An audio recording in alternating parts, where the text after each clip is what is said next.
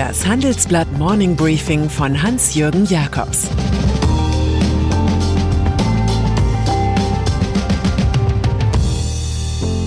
Guten Morgen allerseits.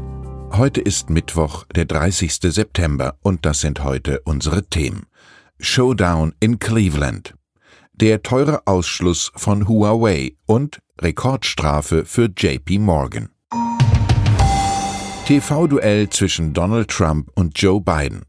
Umfragen sind keine Wahlen und ein TV-Duell ist kein Wahrheitsforum. Unter diesen Voraussetzungen ist in der vergangenen Nacht das erste TV-Duell zwischen den Bewerbern um die amerikanische Präsidentschaft gelaufen.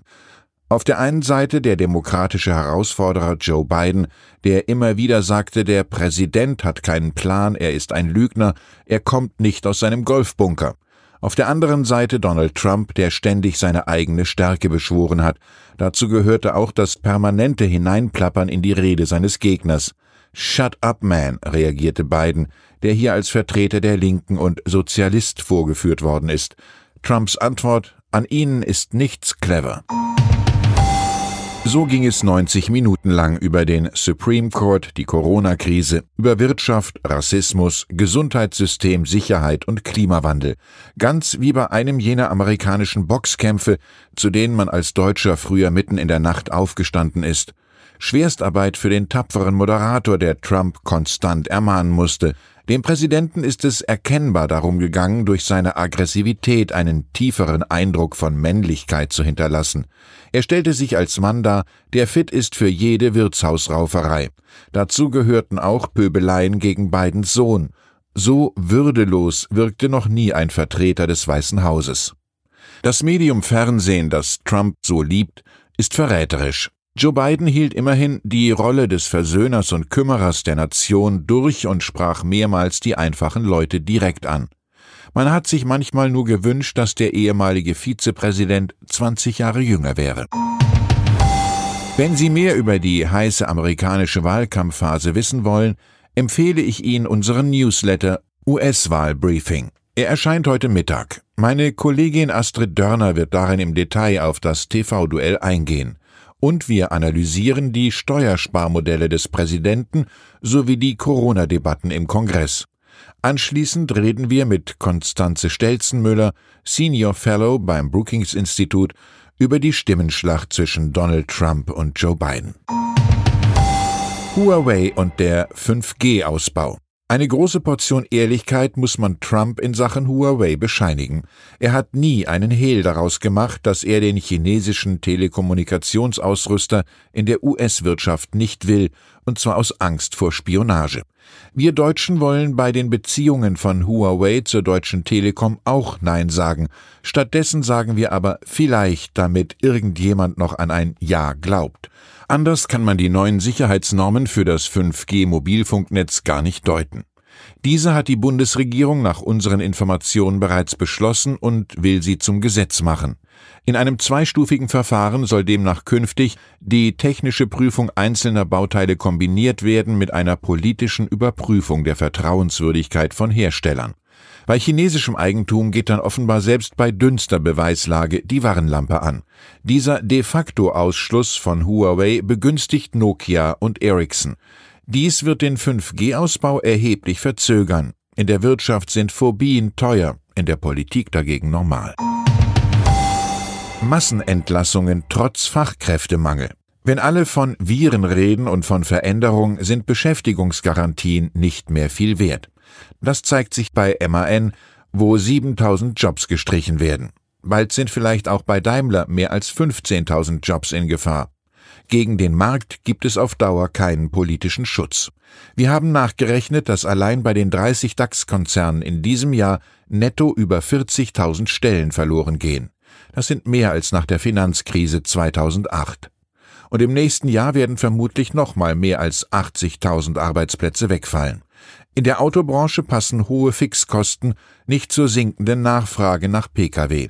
Andererseits werden händeringend Fachkräfte gesucht, zum Beispiel im Bereich Software. Hier will etwa VW 9000 Mitarbeiter neu einstellen. Fiat Lux heißt hier, die schöne neue Welt der Daten soll das dunkel hell machen. Große Pläne bei PayPal. Dan Schulman aus dem Silicon Valley kämpft derzeit mit den Folgen der Waldbrände in Kalifornien. Er profitiert aber zugleich von einer Corona-Rente für Internetaktivitäten. Der CEO will PayPal jetzt zum wichtigsten Finanzdienstleister der digitalen Welt machen, noch vor Apple Pay, Alipay und wie sonst die Konkurrenten heißen. Das erklärt er im Handelsblatt-Interview. Schulman sagt über die Beschleunigung der Digitalisierung bei Firmen und Behörden, das gibt uns Rückenwind. Das vergangene Quartal war in vielerlei Hinsicht das beste aller Zeiten. 1,7 Millionen neue Händler haben sich bei uns angemeldet, dreimal so viele wie sonst. Über das eigene Kreditgeschäft sagt er, auch in der Krise verleihen wir weiter in verantwortlichem Maße Geld an Firmen. Für Unternehmen, die von Frauen oder Minderheiten geführt werden, sind wir oft die letzte Hoffnung. Und das wirtschaftliche System kommentiert er folgendermaßen. Ich bin ein großer Fan des Kapitalismus, aber er braucht ein Upgrade als Kapitalismus, der auf alle Stakeholder eingeht. Bei PayPal ist jeder Mitarbeiter auch unser Aktionär. Als Kapitalist erfüllt Schulman die Klugheitskriterien von Abraham Lincoln. Die Henne ist das klügste Geschöpf im Tierreich. Sie gackert erst, nachdem das Ei gelegt ist. Rekordstrafe für JP Morgan. Auf krebsartige Verformungen des Kapitalismus weist eine Rekordstrafe von 920 Millionen Dollar hin. Darauf haben sich die amerikanischen Behörden mit der Investmentbank JP Morgan Chase geeinigt. Diese hatte nach vielen Verdunklungsmanövern letztendlich zugegeben, dass sie seit 2008 mehr als acht Jahre lang die Kurse für Gold, Silber und andere Metalle sowie für US-Anleihen manipuliert hatte, und zwar über Optionsgeschäfte. Dabei kam Spoofing zum Einsatz. Dabei werden Kauf- und Verkauforders durch den Trickser rasend schnell platziert und wieder entfernt, so dass der Eindruck höchster Geschäftstätigkeit entsteht. Ein New Yorker FBI-Verantwortlicher kommentiert, über fast ein Jahrzehnt hat eine signifikante Anzahl von Händlern und Verkaufsmanagern bei JP Morgan offen amerikanische Gesetze missachtet, die vor illegalen Aktivitäten im Finanzmarkt schützen sollen. Bereits in der vorigen Woche hatte übrigens ein Gericht in Chicago zwei ehemalige Händler der Deutschen Bank wegen übler Spoofing-Tricks im Gold- und Silbermarkt verurteilt. In ihrer etwas düsteren Vergangenheit des Investmentbankings scheint das Frankfurter Finanzinstitut keinen Kriminaltango ausgelassen zu haben. Und dann ist da noch die Iserlohner Unternehmerfamilie Dornbracht, die dritte Generation der Designkönige im Badezimmer will sich nach einigen Krisen nicht mehr federführend mit schicken Armaturen, Horizontal Shower oder Water Units abgeben. Daher gibt sie die Kontrollmehrheit dem Family Office der Dortmunder Baustoffdynastie Knauf. Die Investoren hatten 2018 schon beim ebenfalls sauerländischen Hausgerätehersteller Severin zugegriffen. Sie betonen jetzt, dass auch ihre jüngste Neuerwerbung nicht dem Baustoffimperium zugeschlagen werde. Der 61-jährige Andreas Dornbracht zieht sich ganz zurück und will künftig in der freien Wirtschaft als Beirat, Aufsichtsrat und Mentor agieren. Sein Bruder Matthias bleibt zusammen mit seinem Sohn und seinem Neffen als Juniorpartner im Stammunternehmen. Er lobt die verschwiegenen Knaufs, diese seien ein Partner, der global denke und agiere, aus der Region stamme, die Kultur eines Familienunternehmens kenne und dessen unternehmerische Eigenständigkeit wahre. Hier soll schließlich eines Tages nicht das Kind mit dem Bade ausgeschüttet werden. Ich wünsche Ihnen einen entspannten Tag. Es grüßt Sie herzlich Ihr Hans-Jürgen Jakobs.